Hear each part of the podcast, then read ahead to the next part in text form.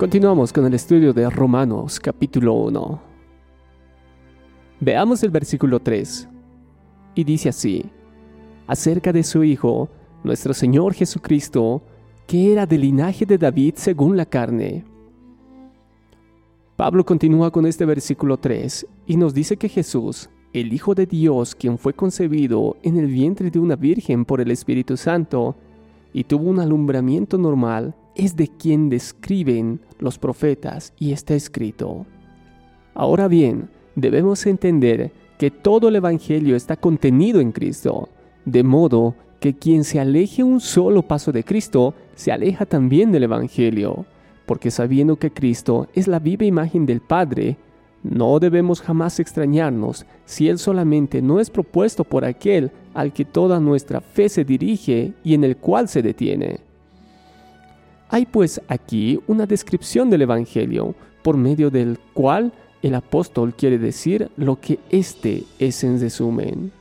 Volvamos a leer este versículo 3. Acerca de su Hijo, nuestro Señor Jesucristo, que era del linaje de David según la carne. Concentrémonos ahora en esta segunda parte de este versículo, que era del linaje de David según la carne. Debemos entender el contexto de esta segunda parte, ya que es vital y fundamental para dar a conocer la importancia de que el Mesías, quien es Jesús, vino del linaje de David.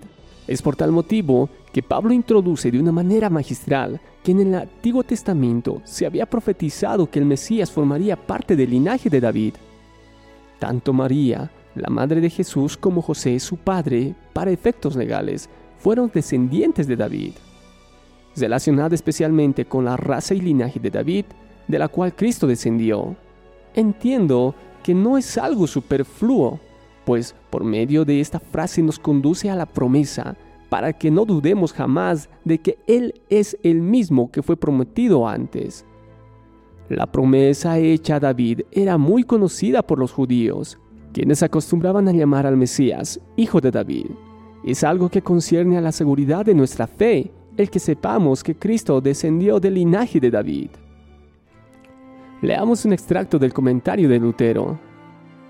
Y dice, Así como el Hijo de Dios fue hecho Hijo de David, por medio de humillarse y despojarse a sí mismo en la debilidad de la carne, así por otra parte el Hijo de David, a pesar de ser débil según la carne, ahora ha sido nuevamente establecido y declarado Hijo de Dios en toda la plenitud de su poder y gloria así como según la forma de Dios se despojó a sí mismo, descendiendo al nivel de la carne débil al nacer en este mundo, así según la forma de siervo, Él arribó a nivel de la plenitud de la deidad, al ascender al cielo.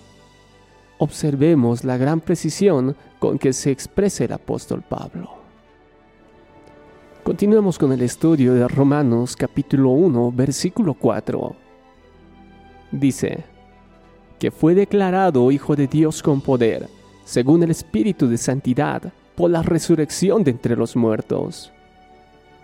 Consideremos la palabra fue declarado, o si preferimos, determinado, que viene del griego oristentos, o así mejor pronunciado como oridjo. De este término viene la palabra que hoy conocemos como horizonte como si el apóstol Pablo dijese que el poder de la resurrección es un decreto por el cual Cristo ha sido llamado Hijo de Dios, según está escrito en el Salmo 2.7. Yo te he engendrado hoy. Porque esta forma de engendrar se refiere al conocimiento y manifestación del Hijo. Algunos deducen de esto tres pruebas de la divinidad de Jesucristo, entendiendo por virtud los milagros, el testimonio del Espíritu Santo y finalmente la resurrección de los muertos. Sin embargo, a mí me encanta o me gustaría más unir las tres cosas juntándolos en una sola, diciendo que Cristo ha sido declarado Hijo de Dios manifestando una potencia verdaderamente celestial y del Espíritu por cuanto Él ha resucitado de los muertos aun cuando esta potencia no se manifiesta, sino es sellada en los corazones de los fieles por el mismo Espíritu. En efecto, el modo de expresarse utilizando por el apóstol Pablo confirma bien esta interpretación al decir que ha sido declarado con poder. Volvamos a leer nuevamente este versículo, el versículo 4, que dice, que fue declarado Hijo de Dios con poder, según el Espíritu de Santidad, por la resurrección de entre los muertos. Consideremos ahora la palabra poder que viene del griego dunamei, que quiere decir fuerza, específicamente poder milagroso, o por lo general o implicación un milagro en sí mismo. Jesús se ha visto resplandecer un poder a tono con la majestad de Dios, demostrando por él claramente que era Dios. Desde luego, es cierto que esa potencia se muestra en su resurrección, pues el apóstol Pablo en otro pasaje dice que en la muerte de Cristo se puede notar la flaqueza de la carne, magnificándose la virtud del Espíritu en la resurrección. Además, la causa por la cual dice que ha resplandecido una potencia divina se debe al hecho de que Cristo ha resucitado por su propio poder, como él lo profetizó algunas veces diciendo, Destruid este templo y en tres días lo levantaré. Mediante esta demostración suprema de su capacidad para conquistar la muerte, con un poder que pertenece únicamente a Dios mismo, al dador de la vida, Él comprobó por sobre cualquier sospecha que Él es sin duda Dios, el Hijo de Dios. Volvamos a leer este mismo versículo 4. Que fue declarado Hijo de Dios con poder según el Espíritu de Santidad, por la resurrección de entre los muertos. Consideremos ahora la parte de este versículo que dice, según el Espíritu de Santidad. Estas palabras vienen del griego kata pneumna, agiosenus. No se refiere al Espíritu Santo, sino a la descripción ética de Cristo, así como Katasarka lo describe físicamente. La palabra en griego agiosenu es una palabra frecuente utilizada en el Nuevo Testamento y cada vez más con atributos de Dios.